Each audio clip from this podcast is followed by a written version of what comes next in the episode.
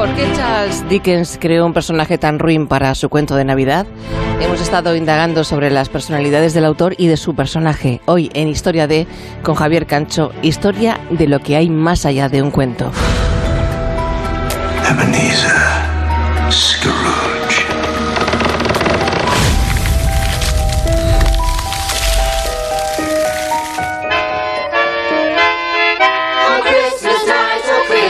Puede que lo más sencillo sea pensar que Dickens trató de que Mr. Scrooge fuera la mismísima personificación de la avaricia para buscar así el contraste en el relato. Es posible que con ese sortilegio narrativo, contemplando de cerca la sobrecogedora penumbra de la naturaleza humana, es posible que así reparemos mejor en la luz de la Navidad.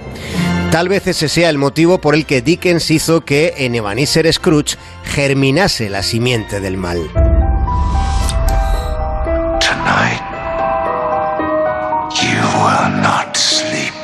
Esta noche no podrás dormir. Come and look upon the evil that you did. Ven y observa el mal que has creado.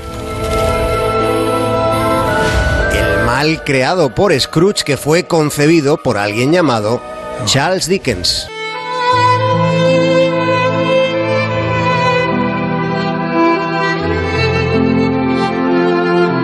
Dickens fue la personalidad más célebre de la época victoriana. Fue famoso y este año por el descubrimiento de una carta se ha confirmado que también fue malvado.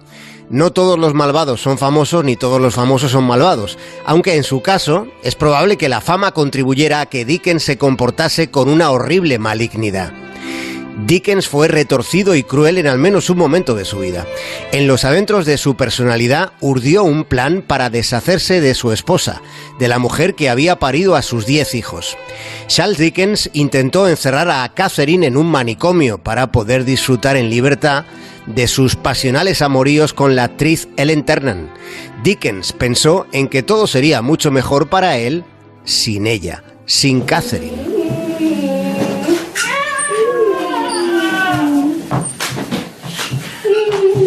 Aquello sucedió en un tiempo en el que las leyes de la época ofrecían poca protección para aquellos a los que sus familias decidían encerrar de por vida.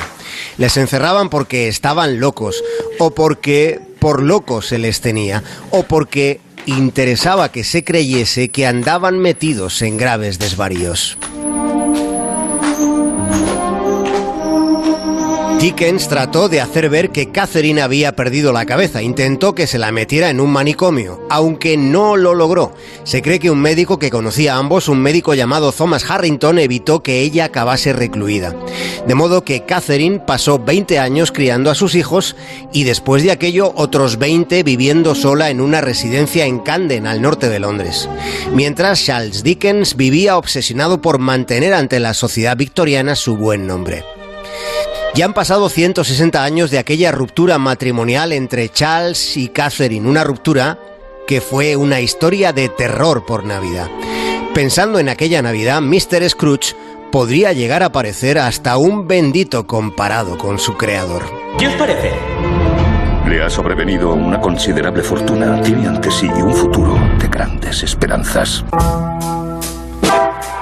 Grandes Esperanzas es uno de los libros más fabulosos que hasta la fecha se han escrito. Dickens lo escribió justo después de su ruptura con Catherine.